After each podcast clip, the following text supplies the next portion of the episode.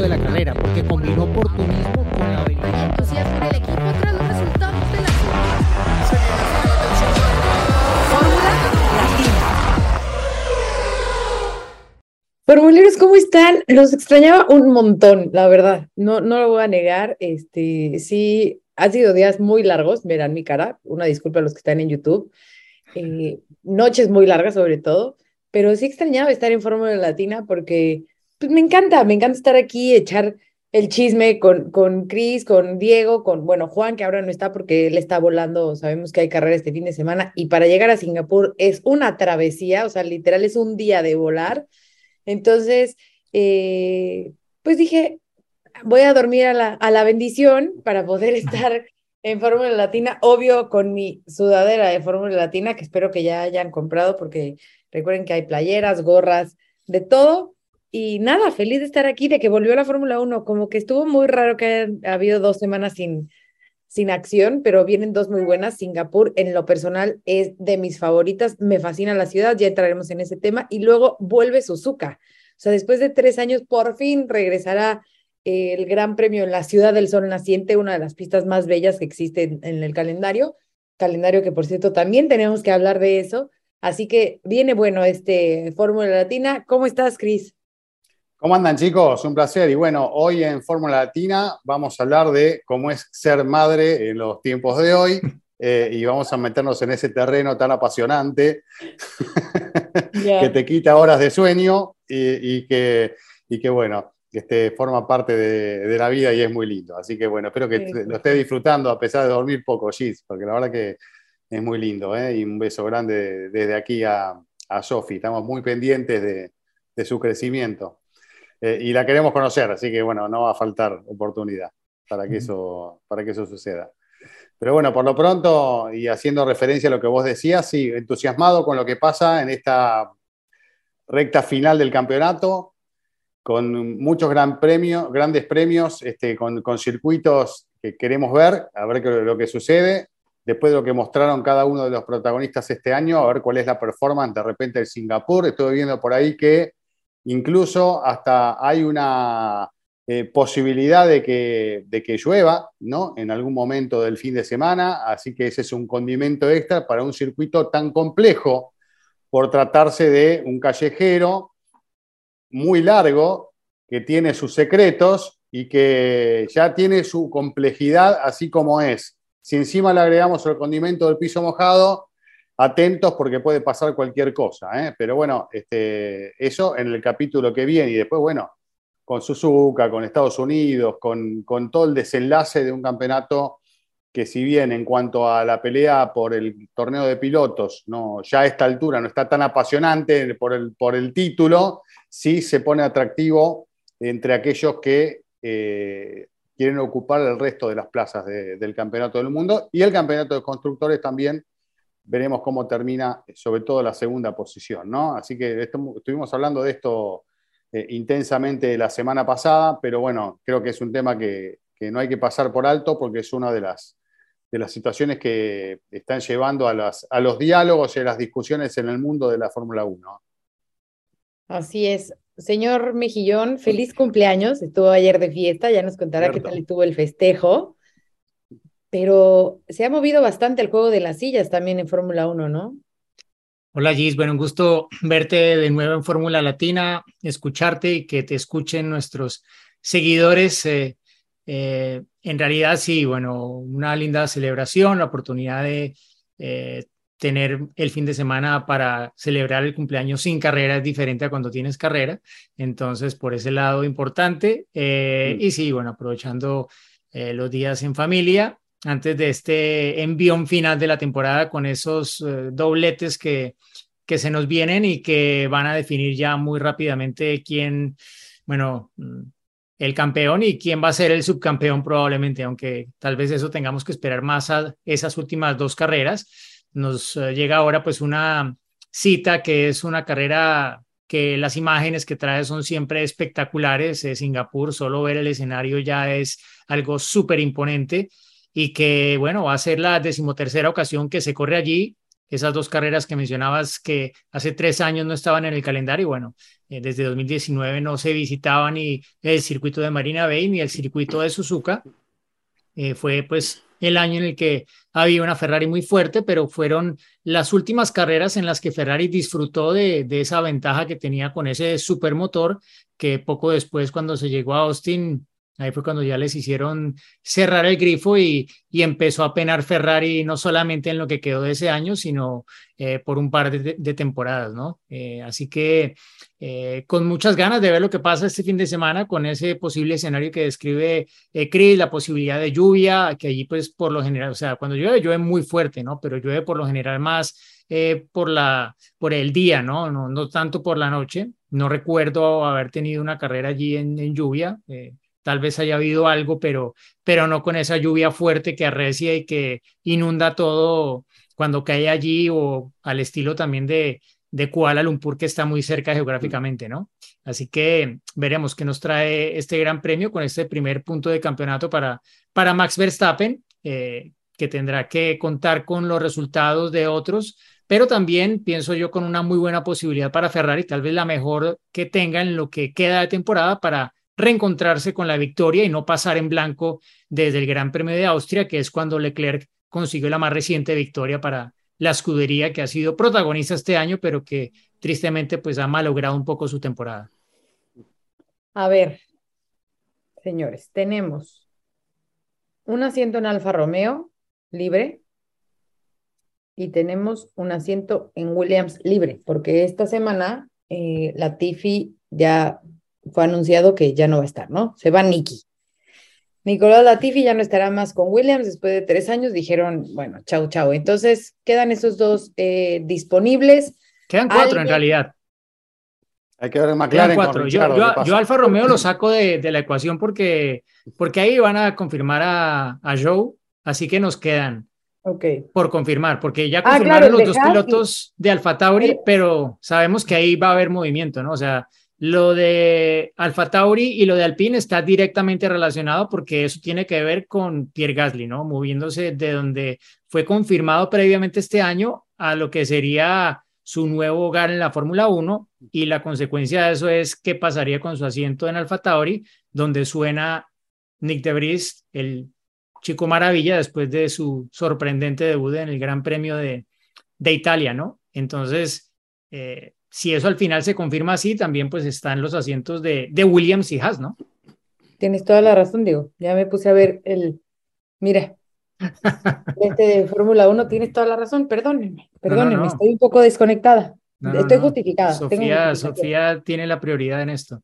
Eh, pero sí, entonces tenemos esos 400, vamos a hacer reca a recapitular, ¿no? Está el de Williams, el de Haas, el de Alpine y el de Alfa Romeo realmente, ¿no? Falta, el de Alfa Tauri. De confirmarse. A falta de confirmarse. ¿Cuál? Alfa Tauri. Te faltó Alfa Tauri. No, Alfa Tauri ya está confirmado. Los dos están confirmados. Por eso, pero ya sabemos que, que ahí va a haber movimiento. O sea, si se ah, mueve bueno, pero, Alpine, pero esos se mueve son los Alfa cuatro Tauri. que están abiertos. O sea, sin confirmar esos cuatro.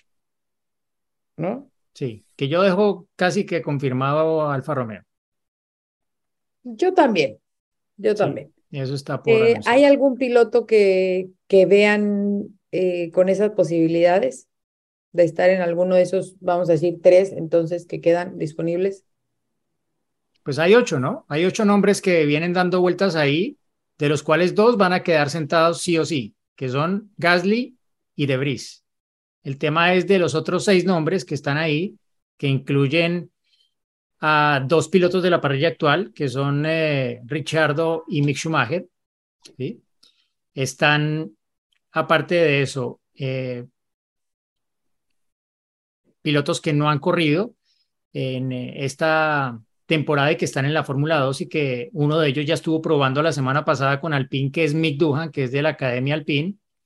Está el de la Academia de Williams, que es Logan Sargent, que es estadounidense y con tres carreras en Estados Unidos el próximo año, eh, mal haría la Fórmula 1 en no tener un piloto que probablemente va a tener los puntos de la superlicencia, pero eso solamente lo vas a ver con toda seguridad en Abu Dhabi cuando acabe la temporada. De momento los tienes tercero en el campeonato, ha ganado carreras, Estuvo cobra de- mayor importancia lo de este chico, Diego, después de la noticia de que no le dan la superlicencia a Colton Herta, ¿no? Por Exacto, ejemplo. Claro. exacto. Que me parece que, no sé si también- ya tocaron ese tema en otros episodios, pero me parece que está bien, ¿eh? Porque está Sí. regalando la superlicencia, nada más porque necesitan un piloto americano, ¿no?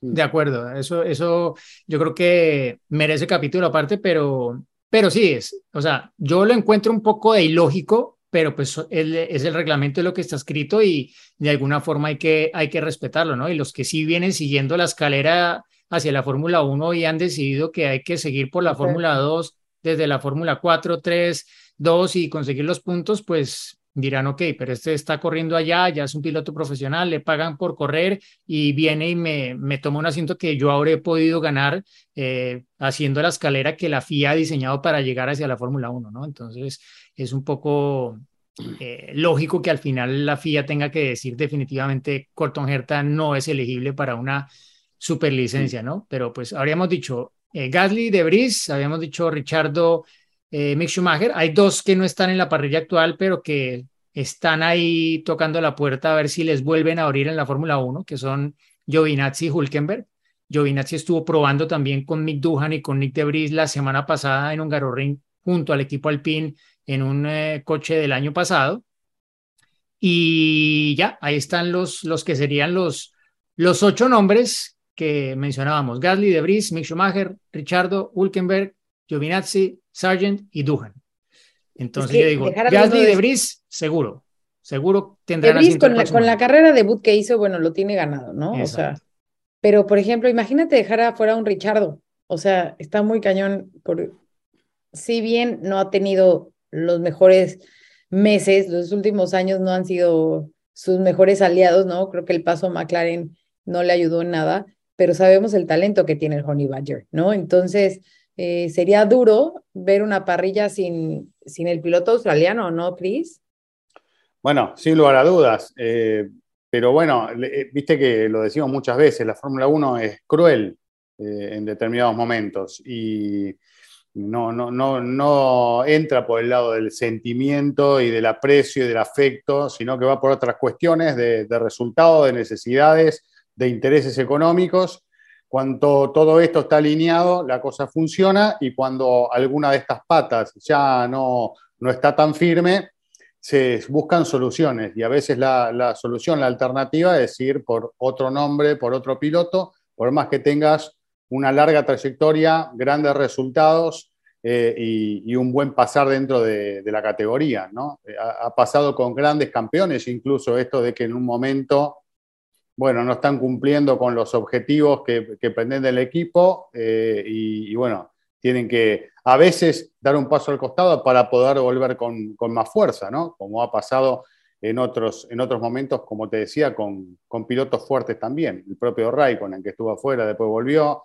Eh, este, bueno, lo, lo, de Alonso también, de alguna manera también fue en un momento en el que necesitaba un cambio, después regresó y está andando muy bien, así que tampoco es un adiós eventualmente para Richardo, si las cosas no se concretan en el corto plazo, puede llegar a abrirse una ventana, pero es cierto que los resultados no están reflejando eh, el, poten el, potencial que en algún momento sí mostró eh, Richardo en, en la Fórmula 1.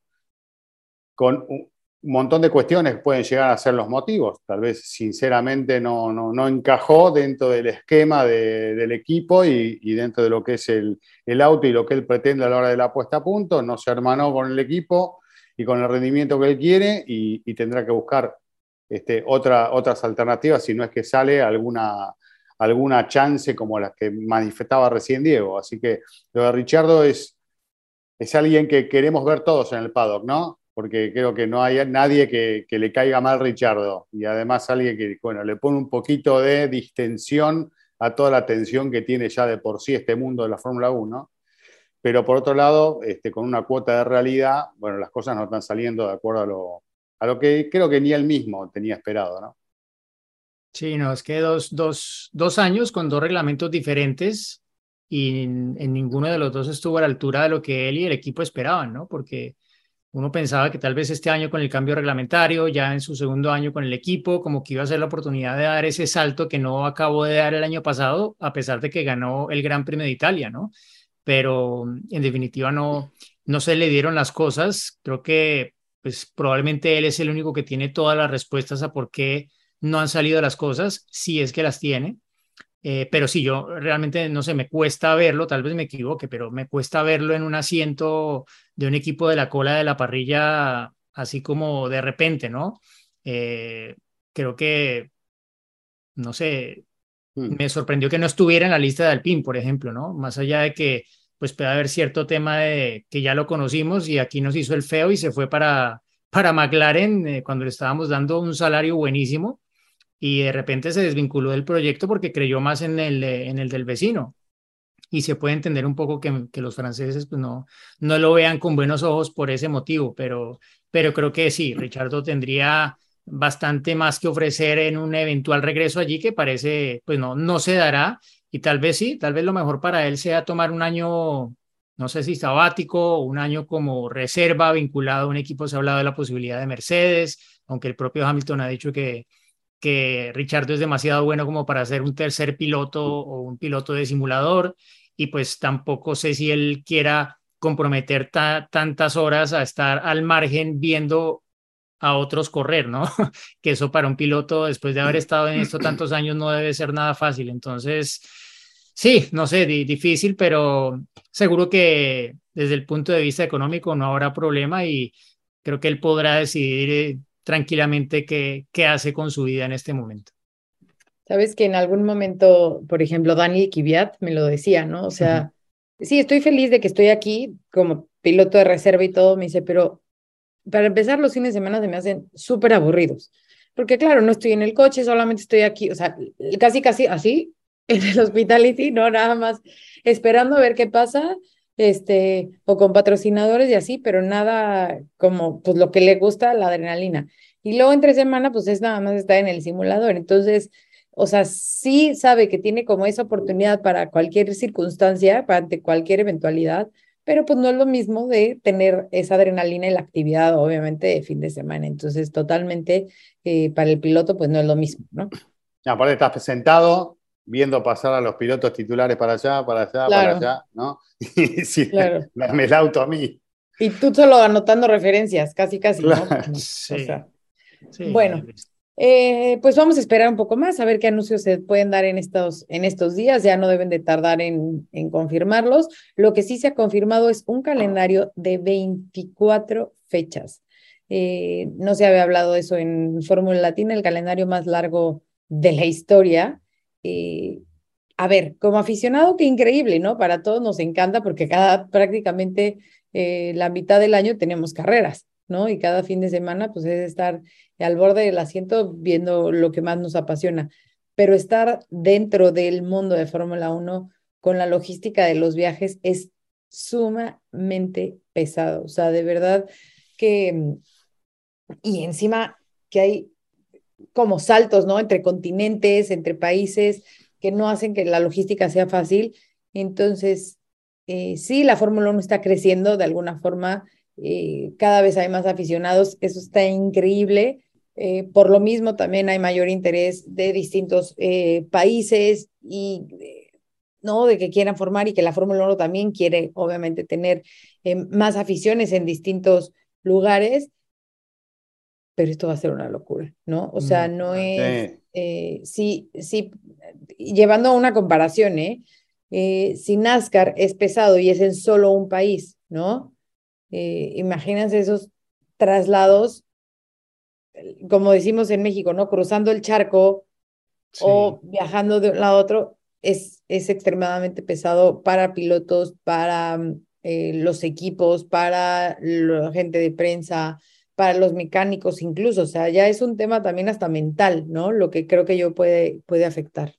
Sí, Sí, yo creo, perdón, Diego, eh, pero a mí lo que me, me hace, más allá de que tengo una opinión personal del tema, me, me hace mirarlo también con otra cara es cuando veo a Albert Fábrega, nuestro amigo, que este, es un enamorado de todo lo que tiene con la Fórmula 1 y siempre para arriba, con el pulgar para arriba, enloquecido, le encanta, disfruta todo. Cuando hace una crítica este, respecto de algo, eh, hay que prestar atención. Y fue una de las críticas que hizo, por ejemplo, esta de, la locura del calendario de 24 fechas, de cómo está armado y de lo que va a significar para aquellos que viajan a todos los grandes premios. Y yo representa un desafío para todos los que están rodeando a, a un equipo, sea de competición o, o de trabajo, de lo que sea, hasta el nuestro, nuestro rol de, cubrir una carrera periodísticamente. Eh, y después es un problema que se está dando ya desde hace un tiempo en la Fórmula 1 eh, respecto de, de la renovación que necesitan los, los equipos en cuanto a su personal, que se está dando cada vez más seguido, ¿no? La gente no aguanta estar tanto tiempo y cada vez son menos años los que, los que aguantan con este ritmo de intensidad de trabajo y de ausencia en tu casa, en tu hogar. Este, los que tienen familia lo sufren mucho más. Los que no lo tienen, tal vez también cuando proyectan su vida, este, se encuentran con, con un dilema, ¿no? Pero obviamente están aquellos que hacen toda su carrera allí y, y- y la pueden desarrollar muy bien. Nos han dicho a nosotros siempre en el PADO que acá en la Fórmula 1 estás tres años o 30, ¿no? Eh, y esas cosas pasan también, pero no deja de ser una exigencia. Si vamos a través de los años, un tiempo para atrás, este, nos encontramos con años con 16 carreras, 17 carreras, eh, y verlo reflejado ahora en, en 24 el año próximo, la verdad que es, es de una intensidad este, difícil de sobrellevar. Y te diría, está bien, nosotros estamos en casa, disfrutamos de, de todas las carreras que, que existan, pero Nos va a mejor en me Fórmula gusta. Latina en un post carrera. Claro. Tampoco, tampoco me gusta que, que haya tantos, tanto, que llenen todo el año de carreras, porque está buena la expectativa de un gran premio al otro y que pasen un par de semanas. A mí también eso forma parte un poco de disfrutar lo que pasó y prepararse para lo que viene. Y si no, es como que tenés una catarata de cosas, wow, wow, wow, y pasaron tres grandes premios, ya ni te, ni te acordás de, de lo que pasó hace dos semanas y ya pasaron dos grandes premios y viene el, otro- el tercero, ¿no? creo que no da tiempo, pero bueno, tal vez es como se vive hoy, es, la vorágine y, la voracidad que tiene la actualidad, ¿no? En cuanto a todos los temas y hay que aceptarlo así. Pero bueno, me, me- choca por distintos lugares. Sin embargo, bueno, representa un desafío este, importantísimo.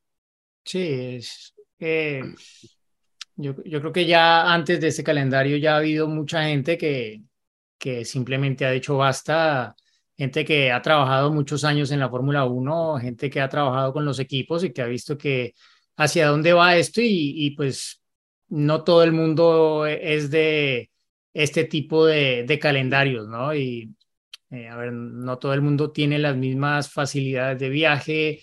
em, para algunos mecánicos, sobre todo la gente que llega de primera de los equipos a cada escenario, es un trabajo brutal eh, y son demasiados días fuera de casa, ¿no? Es un trabajo que, que pues pienso que cada vez será mejor pago porque cada vez habrá menos gente que quiere hacerlo, ¿no? Y es un poco lo que se ve en general con, con la pandemia, ¿no? Aunque este no sea un trabajo de oficina y la gente cada vez sea un poco más aversa a ir a la oficina todos los días desde la pandemia, esto es también como un poco lo contrario, ¿no? Es estar demasiados días fuera de casa, ¿no? Estamos hablando de 24 carreras en 52 semanas, ¿no?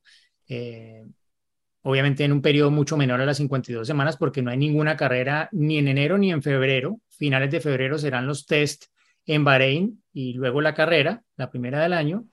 Y nos queda diciembre, que pues es el mes de la Navidad, de las fiestas de fin de año, etcétera. Pero pues eso se va a pasar muy, muy, muy rápido, ¿no? No llegamos a diciembre como, como las últimas veces, pero igual es demasiado concentrado. Estamos hablando de un calendario que tiene seis dobletes y dos tripletes de carreras, que es brutal. Y cuando tú ves algunos de ellos, dices, ¿cómo? Azerbaiyán, Miami, 30 de abril, 7 de mayo. Duro. Mm. Eh, y luego, bueno, te vas al final y dice, ok, esto hace lógica. Estados Unidos, México, Brasil, pero luego vienen Las Vegas a las dos semanas, ¿sí? Entonces es como que ese último viaje a América de la Fórmula 1 habría podido tener dos dobletes y en medio algo, pero no, son tres carreras seguidas y luego dos, dos eh, a las dos semanas de Brasil es Las Vegas y luego de Las Vegas te vas derecho a la final en Abu Dhabi. Que además. Brasil no está cerca, ¿eh? O sea, como No. que creerías que, por ejemplo, de México, así ahí está cerca. No, es un vuelo como a Europa, son 12 horas. Sí, O sea, tampoco es este, que digas, uy, qué, qué, Tal cual. este, Sí, sí, sí, no es para descansar, digamos. No, Sí, no, no, no. no, Es un tirón. Entonces es, es, es realmente, bueno, es un poco hacia donde va la cosa. Eh, Usualmente o en los últimos años habíamos tenido más un, una especie de anuncio conjunto, ¿no? O sea, se sabe que el Consejo Mundial de FIA es el último que pone el sello al reglamento definitivo ya oficial para la siguiente temporada y que esto usualmente se da en este mes de, de septiembre, pero esta vez el anuncio fue solo de la FIA, ¿no? No hubo anuncio de Fórmula 1, eh, que a veces, pues, sí, para las familias de quienes trabajan allí, conocerlo así de, de repente sin haber tenido muy claro cómo iba a ser la cosa, pues no, ni me quiero imaginar, ¿no? Pero, mm, pero sí, es un poco definido por el interés también que hay en este momento en la Fórmula 1, ¿no? Y que hay tantos países que quisieran tener una carrera y pues no, no se ve cómo la vayan a poder tener con este calendario que tenemos en la actualidad, ¿no? Tendrán que caerse algunas carreras, solamente se ha caído una de las actuales que es Francia eh, y está China, que es la única que por ahora tiene el asterisco, ¿no? Porque con la política cero COVID que tienen todavía allí, no es garantizado que se va a llevar a cabo la carrera, ¿no? Eso es una que efectivamente podría caerse justamente por esa situación.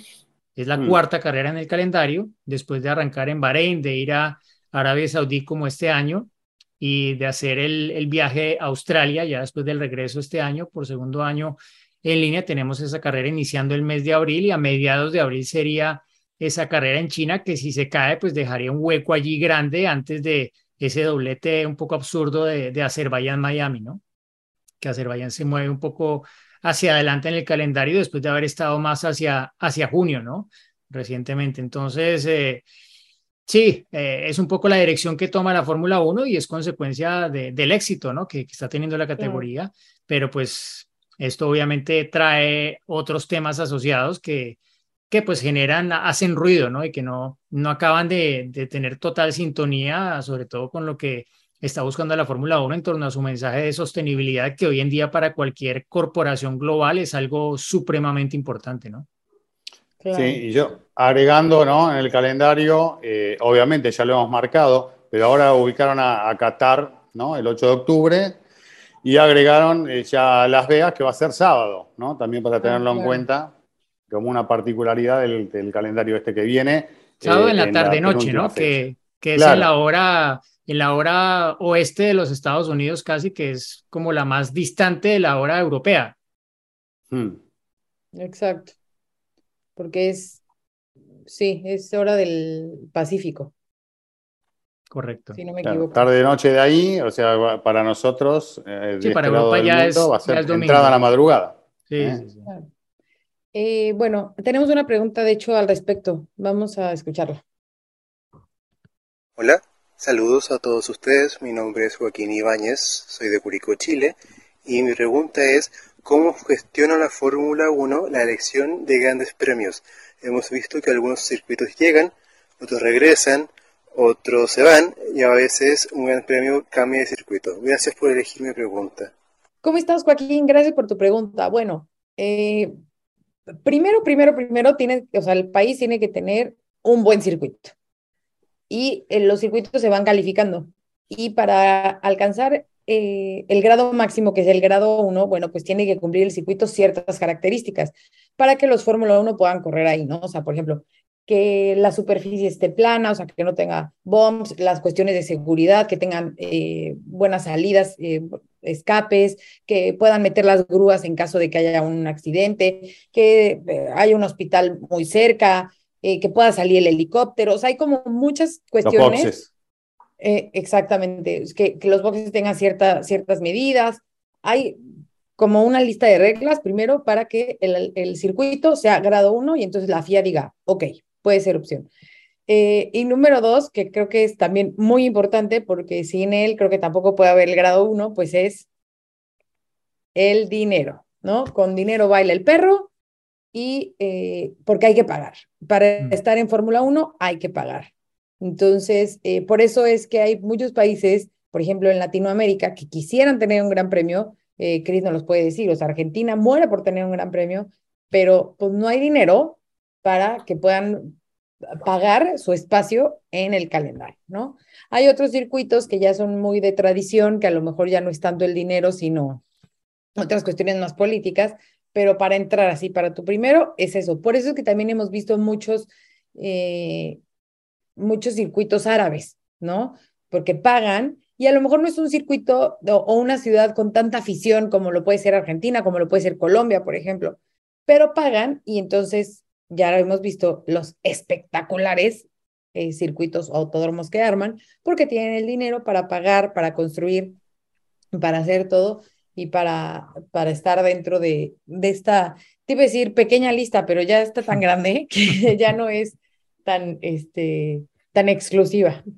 Sí, yo diría que es, que es primero lo, lo segundo que dijiste y, y luego lo otro, ¿no? Porque al final el que tiene el dinero, el que tiene para la fiesta, tiene para el trago, como dicen, ¿no? Exacto. Entonces, eh, un poco va por ese lado. Si un país ve la posibilidad o hay una iniciativa del sector privado en un país en particular que vea que esto puede ser un buen negocio y los números le salen construyendo el escenario o adecuando parte de la ciudad y corriendo con ese gasto, etcétera. Si logran vincular al gobierno local de alguna manera también, eh, mostrándole las regalías que puede haber o la derrama económica, como lo llaman en, en México, pues todo eso al final pues hace sentido, ¿no? Y la Fórmula 1 es, es, sí, es un deporte, pero es un negocio, ¿no? Es un negocio billonario y también lo es exactamente organizar una, organizar una carrera, ese no es billonario, eh, organizar una carrera. Eh, pero mm, sí, eh, creo que hay diferentes iniciativas. Me, han llegado muchas preguntas a mí en particular por lo que se viene escuchando de, desde hace ya algún tiempo de la posibilidad del Gran Premio del Caribe en Barranquilla, aquí donde yo vivo en Madrid también, en la última semana y ya desde hace un tiempo se viene hablando de la iniciativa que hay del gobierno local de la Comunidad de Madrid de traer la Fórmula 1, ¿no? Independiente de que, de que ya haya un gran premio en Barcelona, pero pues ven que o puede haber dos en España o puede no haber ninguno o puede ser el de, el de, el de Madrid, ¿no? Eh, y quieren explorar esa posibilidad. Obviamente hay diferentes formas de verlo. Hay gente que cree que pues esto hace parte más de agendas políticas, otros que lo ven porque realmente hay detrás la posibilidad de un negocio y de una promoción al, a la ciudad, al país, etcétera, muy importante y pues eh, esto último hay que decir que la Fórmula 1 hoy en día lo es, ¿no? O sea, hay muy pocos, muy pocas plataformas eh, de, deportes, etcétera, que, que tengan ese alcance global que está teniendo hoy en día la Fórmula 1 y que tengan pues un tirón tan fuerte en términos de, audiencia eh, a diferentes niveles como, como le está teniendo la máxima categoría, ¿no? Y, y pues ahí está la lista, ¿no? También hay los países donde la Fórmula 1 quisiera ir por tener más presencia en los diferentes continentes. Hoy en día le falta una carrera en África y se ha venido hablando de la posibilidad de volver aquí al AMI, pero pues allí no hay en este momento los recursos para que se pueda llevar a cabo la carrera, ¿no? Entonces, pues es más como que la Fórmula 1 quisiera, pero pero no hay las cifras y la Fórmula 1 no lo va a hacer de caridad, ni mucho menos, ¿no? al final es un negocio y la Fórmula 1 pues tiene, quien está en cabeza de todas estas decisiones tiene que verlo desde todos los puntos de vista económico, político, eh, etcétera, y tomar las decisiones que sean del caso, porque solamente puede haber hasta cierto número de carreras en el calendario, ¿no? Se está ampliando, pero esto obviamente tiene un techo que, que se puede ampliar más, no lo sabemos. Y creo que es parte del experimento que, que se está haciendo en la actualidad, llevándole esas 24 carreras que veremos si al final son 24 o 23, porque este año iban a ser 23 y al final tendremos 22. Mm.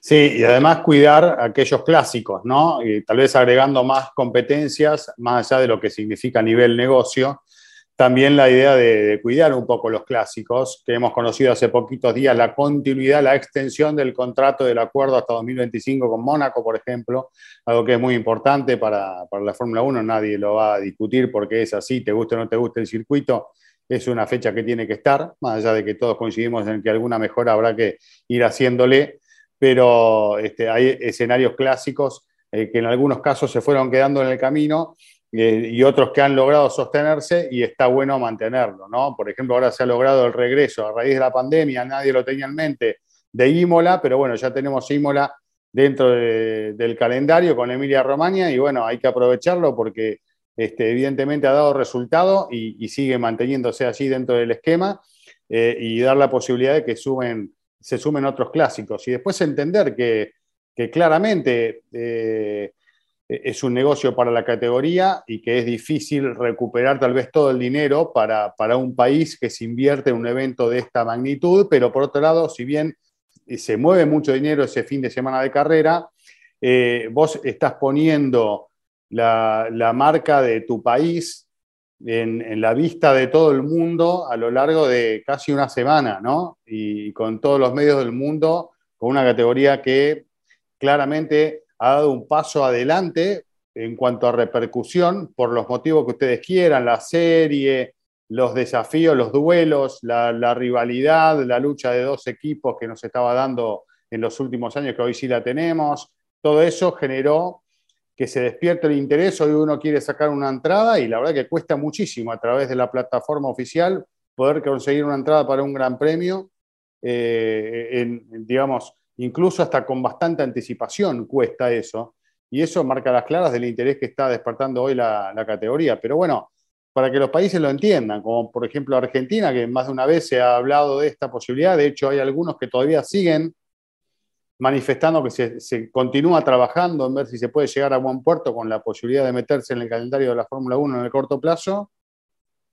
Este, pero bueno, hay que entenderlo por eso. Aquellos que no lo, entienden, hay que entender que este, es, una publicidad importante para el, para el país y tal vez eso no repercute solamente en ese fin de semana, sino lo que vos mostrás a lo largo de ese tiempo, lo, empezás a recibir eh, en el corto o en el largo plazo, ¿no? Con gente que de repente descubre algo, uy, pará, esto está bueno, ¿no? Y, bueno, acá eh, en este país, por ejemplo, tenemos un montón de cosas que son interesantes para ver y para poder disfrutar y que, muchos no las conocen. Entonces, bueno, si alguien viene con esa mentalidad, no solo en Argentina, digo, en cualquier país que quiera tener Fórmula 1, tal vez se anima más a tomar una decisión y a, preparar las bases como para que la categoría pueda correr. Después lo que decías vos, si hay dinero, se toma la decisión, viene la FIA, a ver, tengo este circuito, ¿qué tengo que hacer? Y tenés que hacer esto, esto y esto. Bueno, listo, lo hacemos, listo, ¿está ok? Sí, bueno, listo, vamos. Y ya está, eso no, no, no es tan complejo. Sí, obviamente hay que tener una infraestructura detrás también a nivel eh, hotelero, etcétera, pero ya hemos visto que eso no es impedimento para no hacer una carrera, ¿no? Eh, hay eh, circuitos a donde ha ido la Fórmula 1 donde hay que alojarse muy lejos, ¿no?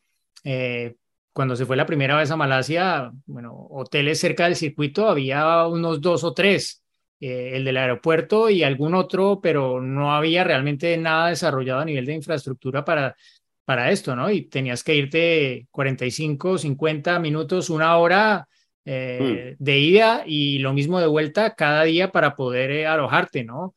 Y bueno, esto, esto ha pasado en muchos otros sitios, ¿no? Más allá de que pues hay circuitos como Mónaco que los que se quedan realmente en el Principado y alrededores son muy pocos porque el alojamiento allí es es súper costoso y te toca irte un poco más lejos y si quiere llegar, ¿no? Y, es un poco la queja que hay también de, de parte de, de algunos de los de los eh, que siguen la Fórmula 1, algunos periodistas, por ejemplo, que, que no han visto con muy buenos ojos que se haya anunciado esto así como se hizo y que, claro, porque cuando tú vas a, muchos de los periodistas tienen algo de información antes y previamente ya organizan sus calendarios y sus eh, reservas para el año siguiente, sabiendo cuáles son las más complicadas y las que hay que tener sí o sí con anticipación, porque luego te suben los precios y ya el presupuesto que te da tu medio no, no te da, ¿no? Y ni hablar los que son freelance, que hay varios, ¿no? Hay mucha gente que todavía pues se, se cubre sus propios gastos trabajando para diferentes medios y claro, si, si te toca al final quedarte a una hora del escenario cada día o más porque no te da el presupuesto para, para quedarte más cerca. Eso haciendo un calendario como este, mira, te, te, quema, te quema rápido. Sí, sí, sí, totalmente, totalmente. Pero bueno, son temas que muchas veces no son tenidos en cuenta por aquellos que toman las decisiones, ¿no? pero, pero, bueno, nos ha pasado a nosotros. Hay mucha gente que cuando va a China para en Shanghái Y la verdad que si paras en la ciudad, llegar al circuito no es algo muy agradable, ir todos los días y volver, ¿no? Eh, Sí. De repente hay lugares más cerca de- del escenario que te pueden simplificar mucho la cosa, pero bueno, eso pasa en, en muchas ciudades del mundo. Pero bueno, también forma parte de, de lo que es eh, este esquema de, de complejo, ¿no? De, de que rodea la Fórmula 1. Pero bueno, seguramente Giselle se fue a atender a, a Sofi en estos momentos, este, así que cumpliendo con esa tarea que es mucho más importante que estar hablando de Fórmula 1 con nosotros, ¿no? Sí, sí, pero bueno, ya, ya Sofía estará muy atenta también digiriendo todo el tema Fórmula 1 para estar preparada cuando sea el momento. Sí, absolutamente. Bueno, ¿qué hacemos? Pues yo creo que nos vamos eh, y pronto vamos. regresamos. Dale, nos vamos y volvemos este, con respondemos tus preguntas en la semana. Ahí está, ahí está, ahí está, mirá. Miren, Ah, mira. es la causante de que me haya ido por un momento. No lo sabíamos, lo estábamos diciendo. Nos falta analizar Singapur. ¿Qué esperemos de Singapur, chicos? No sé, Sofía quiere que hablemos de Singapur. Sí, Sofía quiere que hablemos de Singapur. Mira, eso cara de que sí. Qué lindo. Bueno, algo primicia. dijimos, ¿no? Es, es, eh, un circuito desafiante, un circuito lindo. Vos contaste que es uno de los que más te gusta eh, y, y es una ciudad que sí llama mucho la atención, ¿no? Muy pintoresco el circuito y un verdadero desafío para los pilotos. Sí, yo creo que va a ser un poco la, la última gran oportunidad para Ferrari este año. No, no que no puedan ganar alguna de las otras carreras que quedan, pero, pero viendo lo que hay por delante, eh, diría que este es un circuito que a priori favorece a, a Ferrari técnicamente. No que le dé el favoritismo absoluto, pero sí que le permite pensar que puede poner un poco en peligro esta racha ganadora que trae que trae Max Verstappen, ¿no? Que es que pensar que en Suzuka lo puede hacer, no sé, yo, yo veo que Suzuka es un circuito Red Bull. eh, luego Austin tal vez pueda abrir un poco más el abanico, pero igual allí no, no hay razón para pensar que Red Bull no vaya a ir bien ahí. Mm, y México, pues sí, lo que muchos seguidores nuestros en México quisieran es que Max no extienda más esta racha, porque si llega con la racha todavía a Austin o a México, perdón, ¿tú crees que la va a querer cortar así sea la carrera de Checo? O sea, creo que no, no, más probable claro que, que no. o sea, él va a querer ganar la carrera, las carreras que quedan todas, sí o sí, eso es, un hecho. Eso pero- es así, está claro. Está- pero hay que el más opción- que Checo gane en México, no hay Sí. dudas. Y Yo, como yo quisiera que mi Sí. piloto gane en mi país, ¿no? Es un deseo este, que, bueno, ojalá que se les pueda cumplir.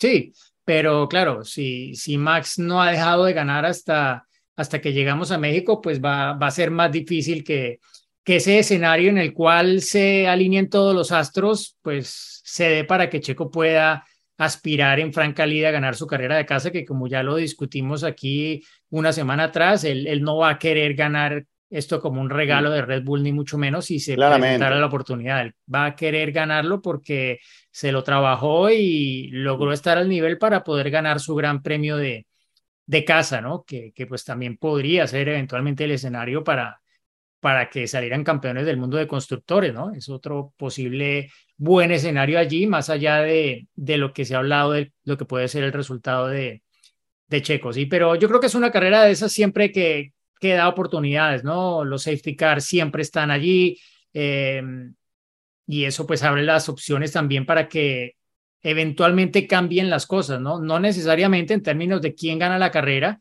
pero sí probablemente en las posiciones que, que siguen, ¿no? Eh, y quién sabe, ¿no? Y aparece una oportunidad de esas como la que se fabricó en 2008 y, y tenemos un ganador sorpresa, ¿no? Eh, creo que de las carreras que quedan así en el papel, sin contar que pueda llover en alguna de las que vienen, que puede pasar, bueno, Brasil con lluvia, hemos visto carreras buenísimas allí, pero por lo general acaban ganando los que deberían estar allí en condiciones normales, ¿no?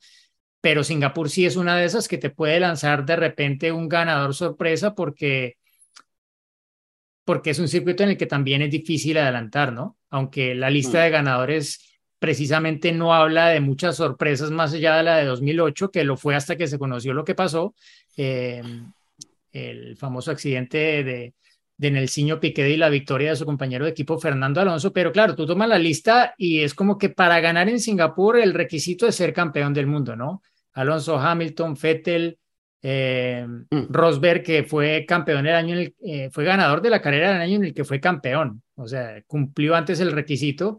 eh, y sí, es un circuito que, que tiene esa particularidad, pero, pero que tiene, pues, por otro lado, esas posibilidades de generar tal vez allí un poco más atrás alguna situación inesperada. Bueno, atentos a ver cuáles son las estrategias, si aparece o no el, safety car que, que pueda abrir el juego, como decías vos, y cambiar las posibilidades para aquellos que vengan con, con planes de, de acceder a la, a la victoria en este particular circuito. Pero ahora sí, la dejamos allí y cerramos eh, el, Fórmula Latina del día de hoy. ¿Te parece? Sí, sí, eh, Sofi está con el motor a tope, va con DRS y ella lleva la prioridad. Bueno, nos vemos el jueves cuando respondemos tus preguntas. Ahí estamos. Chau, chau.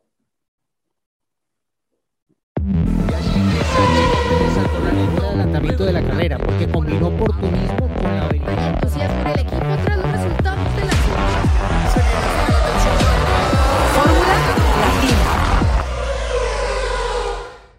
Política y otros datos. Segunda temporada. Desaceleración del crecimiento. Tripular la nave del INE. Proceso electoral 2024. Política y otros datos. Escucha un episodio nuevo cada jueves en tu plataforma de podcast preferida. Un podcast de expansión.